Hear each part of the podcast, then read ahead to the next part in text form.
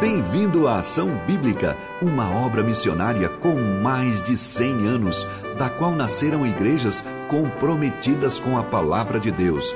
Essa mesma palavra nos diz: Feliz o homem que me dá ouvidos.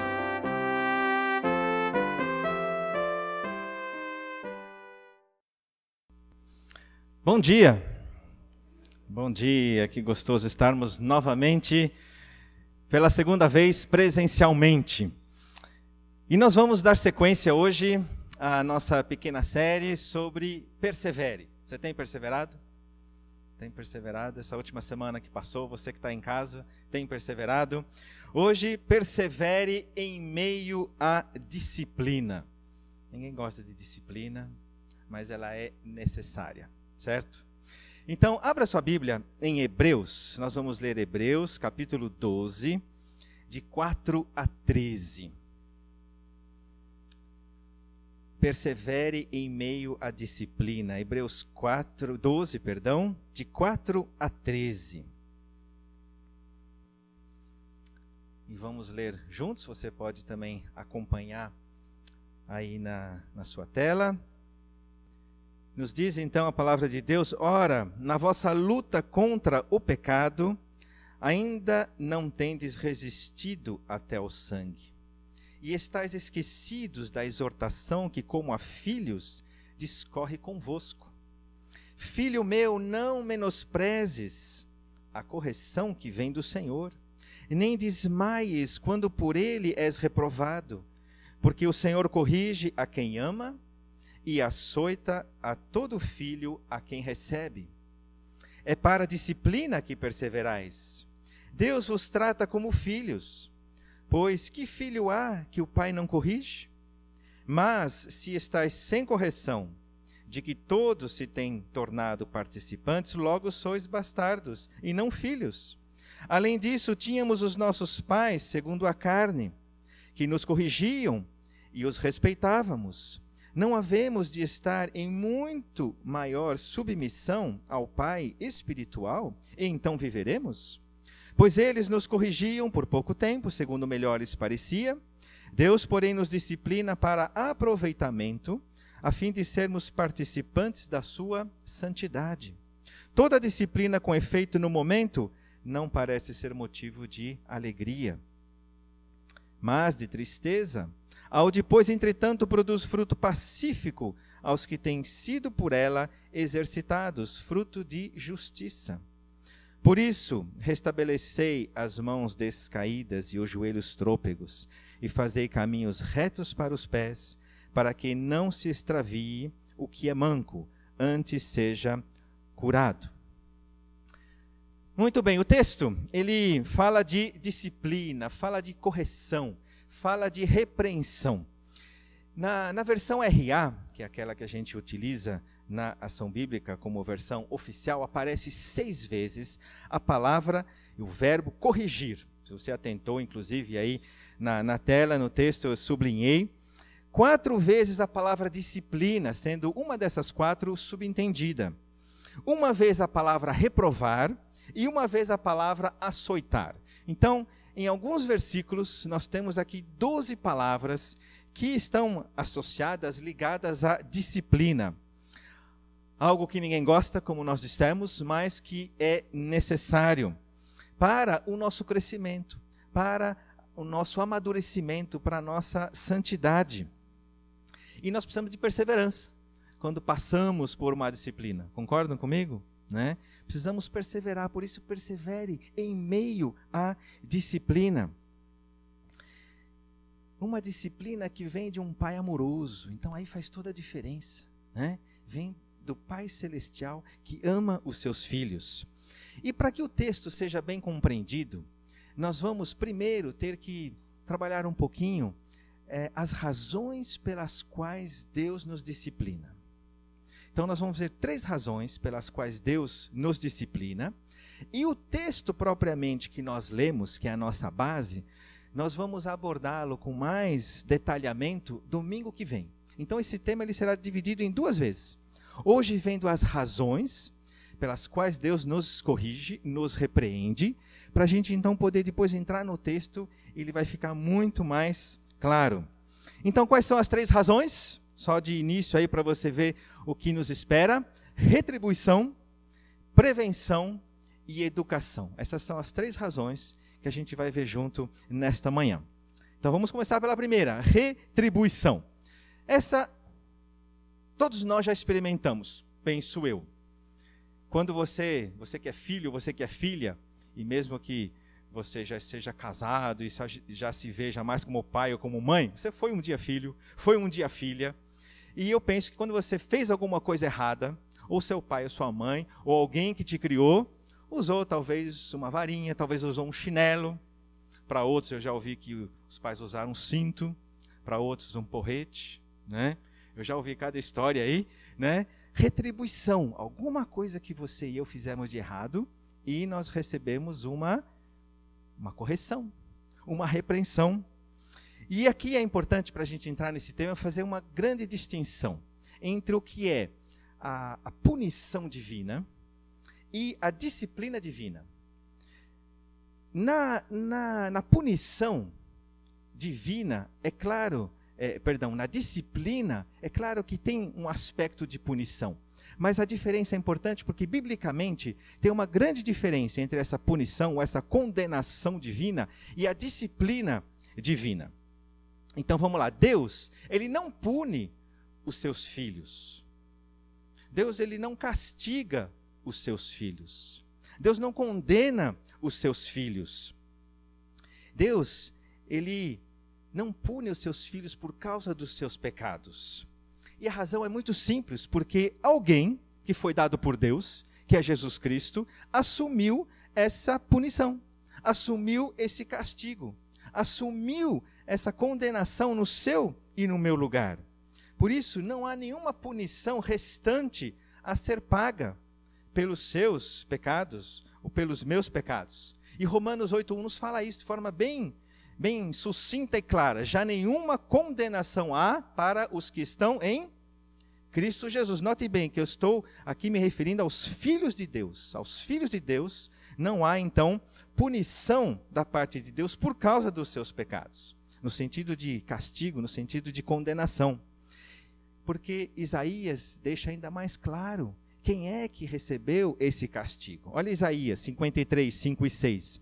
Mas ele foi traspassado, ou foi ferido, pelas nossas transgressões e moído pelas nossas iniquidades. Olha só essa frase: o castigo que nos traz a paz estava sobre ele, e pelas suas pisaduras fomos sarados. Todos nós andávamos desgarrados como ovelhas, cada um se desviava pelo caminho, mas o Senhor fez cair sobre ele a iniquidade de nós todos. A obra de Jesus na cruz foi perfeita, completa, por isso que ele disse: está consumado. Isso é um alívio, não é um alívio? Você e eu não precisamos mais é, sermos punidos, castigados, condenados pelos nossos pecados. Se Deus então fala que há uma retribuição, que há uma disciplina, então o que é isso que ele faz? Ele está empenhado em nos disciplinar para que a gente não caia de novo no mesmo pecado. É assim que os nossos pais e as nossas mães nos corrigiam. Com que propósito? Essa retribuição. Para que a gente sentisse e visse a gravidade e não caísse de novo no mesmo pecado. Não reincidisse no mesmo erro, naquilo que tínhamos cometido. Então, essa retribuição é um corretivo. É um corretivo e é importante que você faça então essa distinção entre essa punição divina e a disciplina divina. Porque quando Deus castiga, ele age como juiz. Mas quando Deus disciplina, ele age como pai. No castigo, o objeto é o inimigo. Se ainda não somos filhos de Deus, a Bíblia fala, o apóstolo João fala na sua carta que somos filhos do diabo. Quem não é filho de Deus é filho do diabo. Então, quando vem essa, essa punição sobre os filhos do diabo, é visto como uma punição junto a um inimigo, mas na disciplina, o objeto são seus filhos. No castigo, a condenação é o objetivo, mas na disciplina é a justiça, que é a meta.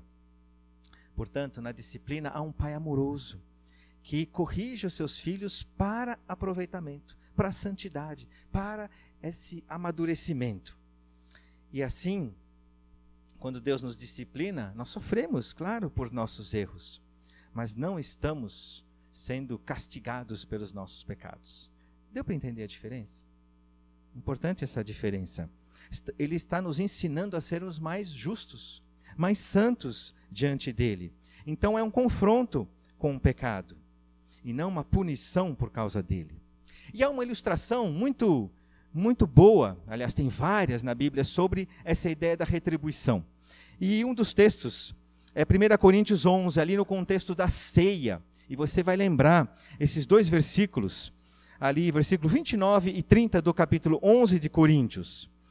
Pois quem come e bebe sem discernir o corpo, come e bebe juízo para si. Eis a razão porque há entre vós muitos fracos e doentes, e não poucos que dormem. Olha só, a palavra usada aqui, forte, né? Juízo, em grego, não é o catacrino, que seria condenação. Mas essa palavra aí, quem come e bebe, sem discernir o corpo, come e bebe juízo para si, a ideia de uma punição corretiva. E essa punição corretiva era através de fraqueza que Deus tinha enviado para essas pessoas que então não estavam é, resolvendo o problema do pecado. Deus também mandou doença e para alguns também veio a morte. Aí você vai me perguntar, mas como uma retribuição, uma correção, uma coisa boa pode levar à morte? E aqui, então, provavelmente, né, a resposta aí é que Deus está com amor retirando essas pessoas que no caso de Coríntios morreram para que eles não caíssem novamente no pecado deliberado e contínuo. Então Deus com amor ele tira. Essa ideia dessa, dessa punição corretiva para esses coríntios, e que vale para nós, enfim, qualquer contexto, é como a ideia de um, de um ferrão, de um mosquito. Então não é um juízo, mas é, é uma disciplina corretiva. Deus ele poderia eliminar as consequências do pecado. Ele pode fazer isso. Mas por amor ele faz isso para que a gente volte à santidade, volte à pureza e a gente então viva de fato o projeto que ele tem para nós. Deus também fez isso várias vezes no deserto. Você se lembra com o povo de Israel no deserto? Quando faltou um pouquinho de comida, um pouquinho de água, eles sabiam, conseguiam fazer o link não, não sempre, né? Mas com alguma rebeldia contra Deus, alguma rebeldia contra Moisés. E aí Deus estava então retribuindo para que eles acordassem. Um outro momento, você se lembra que Deus mandou cobras, né? E eles então, quando começaram a vir, a ver que eram cobras assim, numa quantidade maior e perigosas, correram lá, pecamos, é, Moisés, é, perdoa Deus, perdoa Moisés e tal. E aí eles queriam logo se ver livre das cobras, né? Então é essa correção amorosa, é, corretiva de Deus. O próprio cativeiro, não foi isso? Não foi uma retribuição? Deus avisou, avisou, avisou, avisou, avisou, e depois, olha, então, vocês vão ser levados cativos. Para que lá no cativeiro eles acordassem, que era o desejo de Deus. Não era para um juízo definitivo, mas era: acordem, vocês me abandonaram. Isso aconteceu lá depois, na outra geração, puxa, os nossos pais, né, deixaram, então vamos voltar, voltaram para Jerusalém, lembram? Reconstruir os muros, reconstruir o templo, uma volta a Deus. E nós temos mais um exemplo ainda, o exemplo de Davi, né? O seu pecado com Batseba, não só o pecado de adultério, mas o seu assassinato, matando o marido de Batseba, Batseba, Urias. E Deus então trouxe uma correção, uma, uma disciplina é, uma retribuição sobre Davi. Ele aprendeu que não dá para ser abençoado por Deus vivendo no pecado. Por isso, o verdadeiro crente, quando ele, ele sente essa, essa disciplina retributiva de Deus, ele, ele acorda, ele agradece. É como que um, aquela coisa, puxa, é, é, é, deu para perceber, percebi. Deus está com amor querendo que eu acerte isso. Deus não usou Natan com Davi, por exemplo, para ele acordar. E Deus usa a igreja. Né? Deus usa a igreja. A própria disciplina de Mateus 18, essa exposição que, que é vergonhosa né? diante de todos, quando a pessoa não se arrepende no um a um, mas que tem testemunhos levados à igreja, é uma retribuição, porque fica escancarado o meu pecado. E Deus, com isso, Ele está querendo nos trazer de volta, nos trazer de volta à comunhão e deixando o pecado e sermos conforme, conformes à imagem de Cristo. Olha só o que Deus disse a Davi em relação à retribuição. Agora, pois, a espada jamais se apartará da tua casa, porquanto me desprezaste e tomaste a mulher de Urias, o Eteu, para ser tua mulher. Assim diz o Senhor: Eis que a tua própria casa, tu, da tua própria casa, suscitarei o mal sobre ti. Pelo resto da vida, Davi sentiu essa dor na sua própria família, como consequência do seu pecado. Embora fosse um homem que fora chamado por Deus como um homem segundo o coração de Deus. Percebe? Mas Deus com esse esse amor, esse desejo de ver Davi santo e puro, ele permite e trouxe esse essa disciplina, essa correção. Quantos aqui já foram disciplinados retributivamente com uma varinha, com um chinelo, ou com as mãos. Pode levantar a mão aí sem medo. Isso. Quem não levantou a mão, então não fez nada de errado, né? Esse aí eu vou conversar depois, quero saber o que, que você fez para não nascer com um coraçãozinho melhorzinho do que todos os demais, né? Alguns sofreram retribuição exagerada, né? Eu sei que tem histórias aí de pessoas que receberam uma retribuição que não foi olho por olho, dente por dente, né? Foi um pouquinho mais. Você vê até como Deus foi, foi bondoso lá no Antigo Testamento, deixando essa lei. Não é que ele queria que as pessoas revidassem, mas colocando limites, né?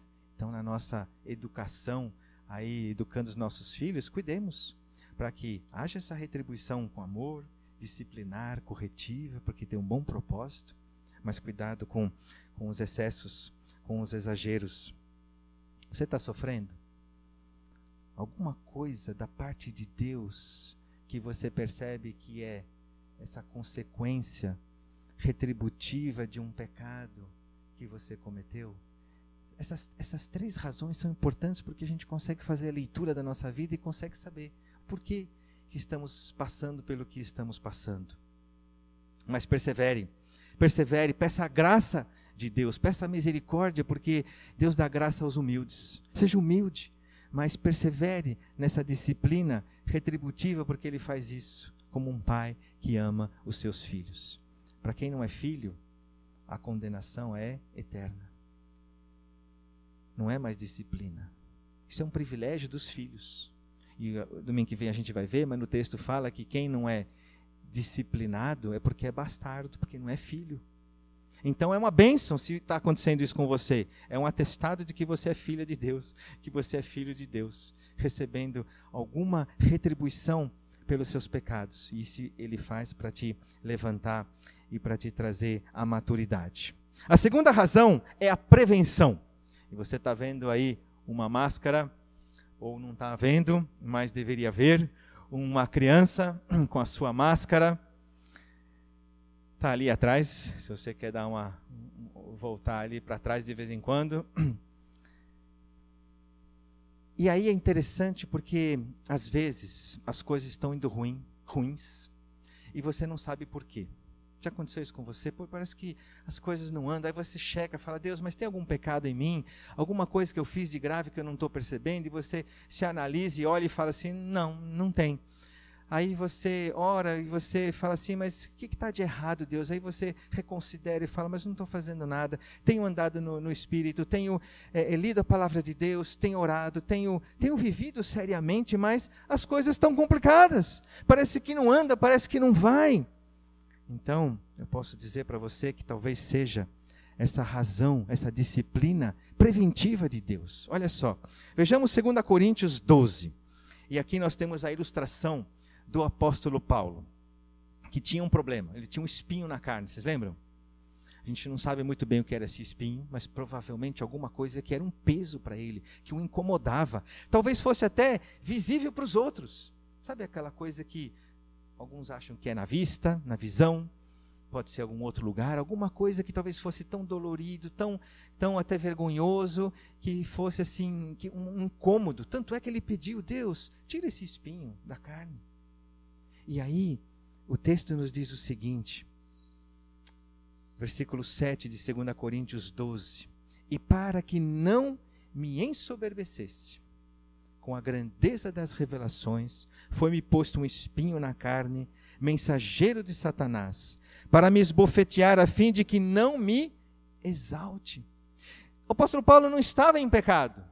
Ele não estava recebendo esse espinho na carne como consequência de um pecado dele, como uma retribuição de algo errado que ele tinha feito. Mas era para que ele não viesse a pecar.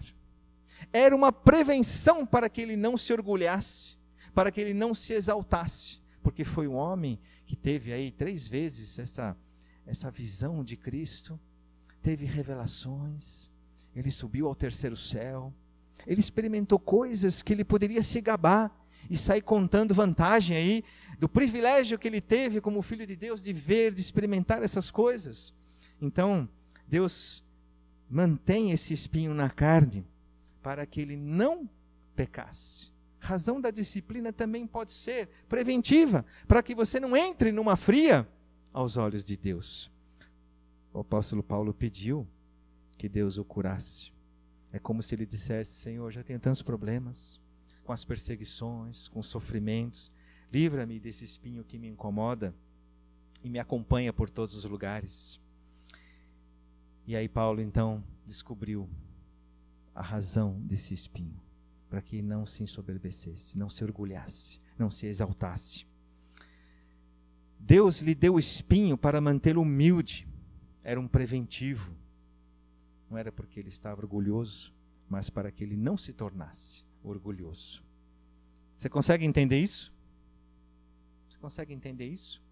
Com certeza, por vezes nos sobrevêm coisas repentinas, coisas que a gente não não semeou, né? não é a colheita de alguma coisa que a gente semeou. E aí a gente tem que aprender então a dizer, Senhor, é, me faz enxergar. Agradeço por isso. Qual que é essa disciplina que o Senhor está me mandando, que vai me prevenir de eu cair no pecado e de eu me, é, me sujar diante do Senhor. Eu quero permanecer na tua dependência. E aí, Paulo, e aí Deus então disse a Paulo: Paulo, a minha graça te basta. A minha graça te basta, porque o poder de Deus se aperfeiçoa na nossa fraqueza. Essa era a mensagem que Deus queria para com o apóstolo Paulo. A disciplina era preventiva. A disciplina preventiva ela nos mantém de joelhos, ela nos mantém humildes, ela nos mantém focados naquilo que precisa ser focado, que é o nosso Deus. E ainda Paulo, depois disso, pôde dizer: pelo que sinto prazer nas fraquezas, prazer nas fraquezas, nas injúrias, nas necessidades, nas perseguições, nas angústias, por amor de Cristo. Porque quando sou fraco, é que sou forte. Eu poderia dar, dar outros exemplos. Deus, ele, ele pode decidir não dar muito dinheiro para alguém que talvez esteja buscando muito dinheiro. Por quê? Porque Deus sabe que se essa pessoa for inundada com muitos recursos, ela vai abandonar Deus. Eu estou dizendo isso, é, é, não estou dizendo como, como regra, eu estou dizendo que Deus pode prevenir alguém de se desviar, não dando muito dinheiro. Entende isso? Nem, tudo, nem todos sabe, saberão administrar fortunas. E para muitos, a fortuna foi um afastamento de Deus. E Deus prefere que nós tenhamos, de repente, menos, mas que sejamos inteiros dele, do que tenhamos muito e deixemos o nosso Deus. Então isso pode ser e aí você pode pensar aí e se, se olhar e falar: Deus, por que é que estou passando por isso? Deus, às vezes, preventivamente, Ele deixa uma pessoa difícil do teu lado, lá no trabalho, talvez até na tua casa, para que seja um constante, uma constante lembrança de a quem você tem que recorrer, onde você vai encontrar o descanso, onde você vai encontrar o refúgio, onde você vai encontrar o alento, a paz, a alegria. E a gente poderia aqui citar vários, vários exemplos e ilustrações, mas eu deixo para você olhar para a tua vida. Será que há alguma coisa que não é fruto do meu pecado direto, mas que Deus está preventivamente permitindo para que eu não o deixe, ou para que isso me aproxime ainda mais dele? Veja qual a fraqueza do seu coração. E talvez isso seja uma pista para você chegar. Então, se há alguma disciplina preventiva, aquela tentação maior que o seu coração tem, e considere isso. Talvez tenha alguma coisa ligada a isso que Deus está mantendo permitindo com amor, preventivamente, para que você não o deixe e não o abandone. E a terceira razão é a razão da educação. Se você quer dar uma olhadinha ali, ah, agora apareceu. É, a educação, uma sala de aula aí, fácil de entender essa ilustração. Deus também permite a disciplina para nos ensinar algo sobre a vida, alguma coisa que vai nos aperfeiçoar no nosso caráter, na nossa maturidade, dando-nos mais sensibilidade para com os outros. Quando a gente está com os outros, quando a gente experimenta alguma coisa, a gente fica mais, a gente entende mais o que o outro passa. A gente fica mais sensível, a gente consegue melhor ajudar os outros. Você lembrou de algum texto que fala de passar por uma tribulação, você experimentar consolação e você poder ser bênção para alguém? 2 Coríntios, olha lá comigo. 2 Coríntios 1, versículos 3 e 4. Nos diz o seguinte: Bendito seja o Pai, o Deus e Pai de nosso Senhor Jesus Cristo. Eu gosto desse, é, dessa frase Deus e Pai de nosso Senhor Jesus Cristo. Agora, o Pai de misericórdias e Deus de toda consolação. Nós temos um Pai de misericórdias. Nós temos um Deus de toda consolação. E olha só, é Ele que nos conforta em toda a nossa tribulação. Ele conforta você enquanto você passa pela tribulação e depois para quê? Para podermos consolar os que estiverem em qualquer angústia, com a consolação com que nós mesmos somos contemplados por Deus. E eu já ouvi histórias tão bonitas dessa de pessoas que viveram uma experiência e que se depararam com alguém que estava vivendo aquela mesma experiência e foram assim um alento, uma bênção. Por exemplo, uma mãe que tinha perdido um filho, uma dor terrível. Essa essa vivência de ter perdido um filho. E numa situação, um bom tempo depois, ela viu alguém num hospital que estava passando pelo mesmo problema, perdendo um filho. E aí as pessoas vinham e tentavam consolar, e tentavam abraçar e choravam junto, e parece que aquela aquela mãe que estava vivendo aquele drama naquele momento eh, não conseguia, nada a consolava, nada aquietava. E quando essa mãe já tinha passado por a experiência, chegou e falou para ela: Eu sei a tua dor, eu sei o que você está passando, eu também já vivi. Aí aquela mulher começou a abrir os ouvidos, abrir os olhos, então essa pessoa tem alguma coisa para me falar, porque ela sabe o que eu estou passando. Deus, com amor, com, com, com essa disciplina educativa, Ele permite situações mais leves, não importa o tamanho, porque Ele tem um propósito, além de trabalhar em nós, podermos também ser uma bênção na vida dos outros. Ele usa as pessoas para isso. Nós vamos ver o caso de Jó. Jó, ele não estava, o que ele viveu não foi uma retribuição dos seus pecados. O começo do livro nos fala que era um homem justo, temente a Deus, reto, também não era preventivo, mas o caso de Jó é uma disciplina educativa. Um homem fiel, que corria tudo bem na vida dele, e Deus permitiu coisas terríveis que aconteceram. E assim, em pouco tempo, ele provou um sofrimento que caiu sobre ele. Ele perdeu sua família, perdeu seus bens, e a sua saúde. Mas no final ele aprendeu lições maravilhosas, não foi? Jó, capítulo 30, 42, então já vamos para o final. Versículos de 1 a 6. O que, que nós lemos lá?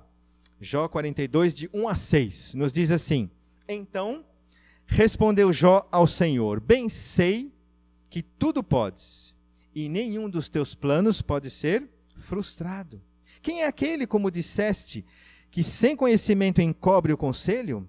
Na verdade, falei do que não entendia.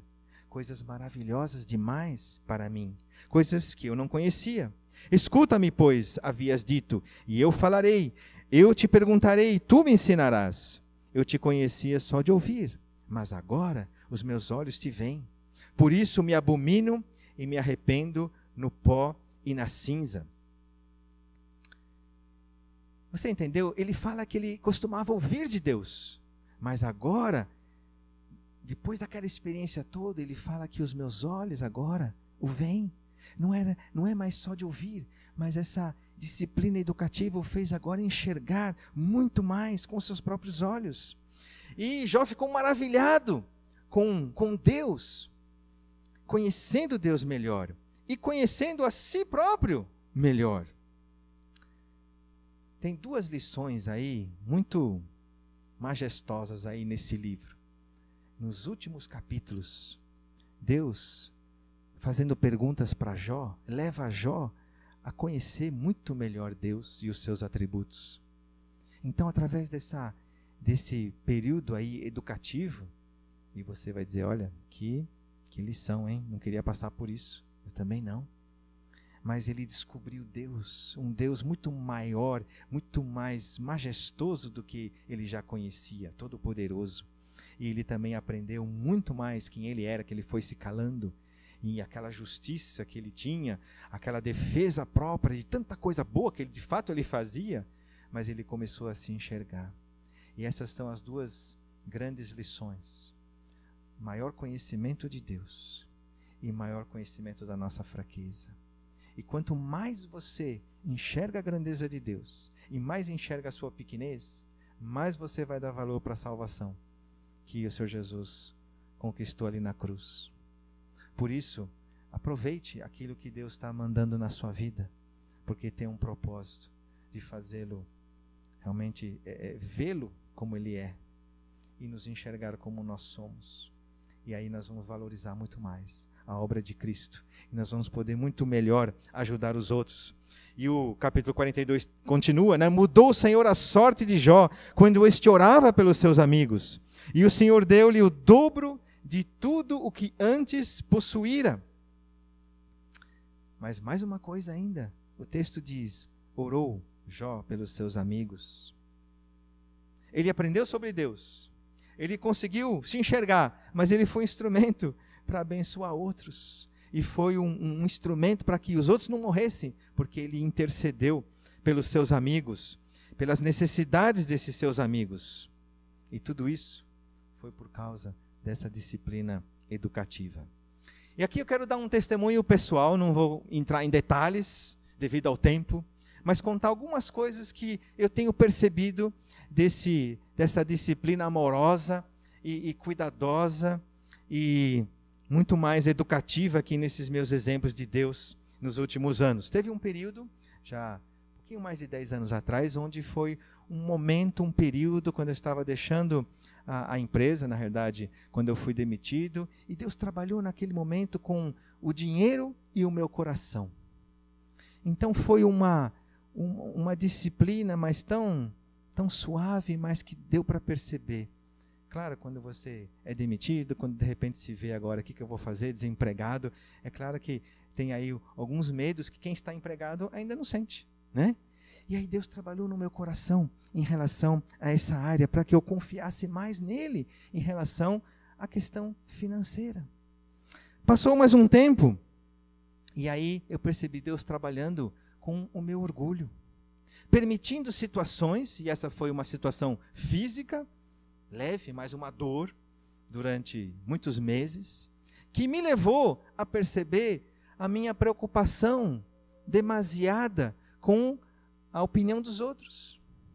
Deus trabalhando para que eu não fosse determinado por aquilo que os outros acham ou falam de mim ou sobre o que eu faço. Mas Deus trabalhando educativamente para que eu entendesse que o que importa é o que Deus diz de mim. O que Deus diz a meu respeito e não o que os outros avaliam. Claro que eu não estou desprezando o que os outros dizem e, e falam a meu respeito, vocês entenderam, né? Mas para que o coração não fique amarrado e pendurado aquilo que é a percepção dos outros a seu respeito. Passou mais um tempo, eu percebi nitidamente que Deus estava trabalhando com as minhas motivações. Por que eu faço o que eu faço? Por quê? Para quem? Para quem quer a glória? Será que eu recebo alguma coisa? Mas se tudo me é dado por Deus, então Deus me fazendo crescer na questão das motivações. Você já passou por isso? Eu quero te dizer o seguinte: sempre vai ter na vida de todo mundo um dia, uma situação, alguma circunstância que você vai passar vergonha diante dos outros, geralmente. Porque a gente não é perfeito. Alguma vez a sua performance vai cair, alguma vez o seu desempenho vai deixar a desejar, alguma coisa, algum momento não vai rolar. Alguma vez aqui eu pregando vai ser uma catástrofe. Já foi, pode ser de novo. Porque isso só faz a gente se lembrar da nossa pequenez. Isso são aquela, aquelas coisinhas simples, mas que eu não posso ficar irado, ficar bravo. Claro, a gente fica com a gente e sofre, mas nada de depressão por causa disso. É, é, é, a gente tem que olhar e falar assim: Deus só está te lembrando como é que é o teu coração e ver a sua reação diante disso. Porque a gente não gosta de mostrar aquilo que a gente não sabe fazer bem, né? A gente não gosta de mostrar ou alguma coisa que a gente sabe fazer bem e de repente não faz bem, e aí a gente fica exposto. Então, é, Deus, Deus permite algumas situações educativas para que a gente coloque de novo o nosso coração no lugar certo e a motivação correta e a glória para o Senhor. Então são coisas que, que acontecem e que Deus permite. Mais um pouquinho adiante, agora um pouquinho mais recentemente, Deus trabalhou na minha vida através do trânsito é, para me levar a, a perceber as reações do meu coração diante de uma injustiça para ver como é que o meu coração, diante de uma coisa que eu tinha direito, mas que o outro estava indo além, e aí perceber lá dentro, puxa, mas por que, que você reage assim? Seja mais tranquilo. O que, que faz você não ser, just, é, ser naquele momento ter o direito, né? Jesus também sofreu injustamente e sofreu calado e foi glorificado por Deus, porque ele sabia de onde tinha vindo, sabia para onde ia, sabia quem, a eh, aprovação de, de quem dependia e de quem realmente era importante. Então, Deus trabalha conosco em situações do dia a dia. Voltando naquele nosso exemplo, quem aqui das cozinheiras não fez algum dia pensando num super cardápio deu tudo errado, né? E aí um prato que não saiu como deveria saber. É o fim do mundo? Não. É só para lembrar, é, cozinheiras também falham, né? pregadores falham, né? estudantes falham. Sabe aquela prova que você né? foi mal? Né? E, e assim, maridos falham, esposas falham. E a gente precisa se ver com essa misericórdia com que Deus nos vê. E mais recentemente, talvez esteja ainda passando, Deus tem trabalhado comigo em eu me alegrar mais com os que se alegram. Para mim sempre foi muito mais fácil eu chorar com os que choram né? Mas Deus tem me ensinado a, a ter, talvez, chegar perto da alegria que a pessoa que está vivendo aquela alegria está sentindo. Você se alegra com os que se alegram? Você consegue ficar feliz? Ou você se alegra? Legal. Mas lá dentro, ah, eu queria estar no lugar dele. Ah, eu queria. É, eu, puxa, né? E você sente aquele, aquele ciúmes, aquela inveja, aquela coisinha, e não consegue, talvez, ter aquela, aquela alegria como Jesus tem com a gente quando a gente anda em santidade, quando a gente anda em retidão, quando a gente anda de forma que agrada a Deus. Esse é o trabalhar de Deus de forma educativa. Como é que a gente vai concluir tudo isso? Com Provérbios 3, 11 e 12. Infelizmente não temos aí na tela, mas se você quiser dar uma olhadinha atrás, Provérbios 3, 11 a 12. Filho meu, não rejeites a disciplina do Senhor, nem te enfades da tua, da sua repreensão, porque o Senhor repreende a quem ama. Você gosta de se sentir amado, não é? Todo mundo. Então, se você é amado de Deus, você vai viver essas disciplinas de Deus. Assim como o pai ao filho a quem quer bem. Então, a disciplina é um privilégio de Deus para que ele estende àqueles a quem ele ama, a você, a mim. A disciplina então não é um castigo, tá certo? Deus não pune os seus filhos porque já puniu Jesus na cruz do Calvário. Isso é muito importante. Deus pode discipliná-lo. Se quiser olhar para trás para fixar, Deus pode discipliná-lo por pecado. Está claro que é a retribuição. Deus pode discipliná-lo para evitar o pecado, que é a prevenção. E Deus pode disciplinar você para que você aprenda mais sobre ele, conheça melhor o seu coração e possa ser uma ajuda diante das necessidades dos outros, que é a disciplina educativa. O texto que a gente leu, a gente vai abordar aí domingo que vem, e fala assim que é para a disciplina que perseverais. Deus vos trata como filhos. Ou numa outra versão, enquanto suportam essa disciplina de Deus, lembre-se de que ele os trata como filhos. Então, a mensagem de hoje para você e para mim é persevere em meio à disciplina amorosa de Deus. Tente olhar para a sua vida. Pode fazer agora, você que está em casa, você que está aí, tenta olhar para a sua vida. Tem alguma coisa que eu tenho que eu tenho vivido? Pode ser na sua vida, pode ser com um parente, pode ser com uma situação difícil. E a gente sabe, a gente tem aí é, circulado diversas informações. Olhe isso como sendo uma, uma graça de Deus para a família que é dele para os seus filhos. E tente identificar, de repente, se é uma retribuição, se é uma disciplina preventiva, se é uma disciplina educativa, mas não despreze nada do que você está vivendo ou passando, porque tem todas as situações tem um aproveitamento 100% da parte de Deus. O texto ainda fala, olha, os pais erraram muitas vezes quando nos disciplinaram estavam sujeitos a erro. Você, como pai e mãe, com certeza já deve ter disciplinado seu filho e, e, e falhou. Ou foi demais, ou foi de menos, ou não foi, enfim, alguma coisa. Mas Deus, Ele não manda nada ou permite nada que não tenha um propósito de nos fazer participantes da sua santidade. Então o projeto é bom. É a gente que olha e fala assim: Senhor, tira de mim mas Deus está dizendo: não, mas eu estou te tratando. Eu estou curando o seu coração. Eu não quero mais que você caia no mesmo erro, porque eu tenho um, um apreço por você, porque Jesus pagou. Tem um preço alto. Deus não despreza as vidas pelas quais ele morreu. Então, olhe isso, não é apenas para reconquistar as coisas desse mundo. O propósito de Deus é muito mais do que apenas uma estabilidade física, financeira, emocional aqui na terra. É uma maturidade que você vai adquirir e que vai acompanhá-lo por toda a eternidade. Então não perca essa perspectiva dessa disciplina de Deus com esse projeto de te fazer parecido com Jesus Cristo, seu filho. Vamos baixar nossa cabeça e vamos orar.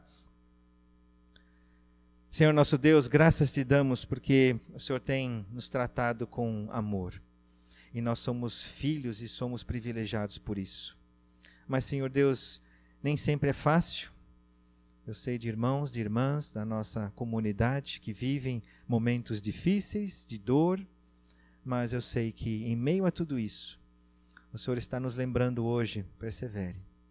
E mais do que isso, passar por isso é um privilégio para aqueles que o Senhor ama. E, Senhor Deus, eu quero nesta manhã também orar por aqueles que ainda não são teus filhos, por aqueles que ainda a ira de Deus pesa sobre eles, para aqueles que ainda não reconheceram Jesus como Salvador. E se você que ainda está nessa situação e está nos ouvindo nesta manhã, entregue o seu coração a Jesus. Creia que só Jesus é o Salvador, arrependa-se dos seus pecados.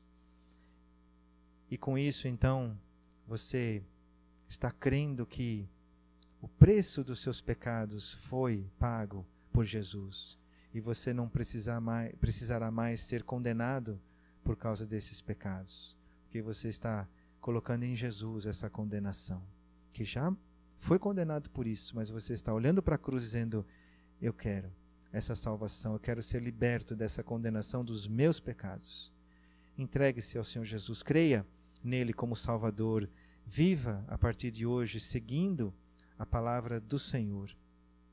Ó oh Deus, muito obrigado, porque o Senhor tem, tem cuidado de nós e nos ajuda, Deus, a, a discernir, a perceber essas razões pelas quais Deus nos disciplina e que possamos nessa semana, Deus, perseverar e, e, avançar em maturidade e em santidade. Senhor Deus, faz isso com a nossa igreja, faz isso com a tua igreja, Deus, nesse país, e que ao invés de murmurarmos, ao invés de reclamarmos, mas que saia, Deus, gratidão no nosso coração, porque o Senhor nos, está nos tratando com a medida certa.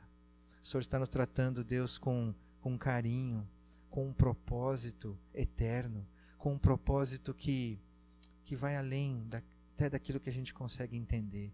Mas nós nos colocamos então dessa forma, Deus, submissos a Ti e dizendo obrigado por aquilo que nós temos vivido até juntos como, como família da fé.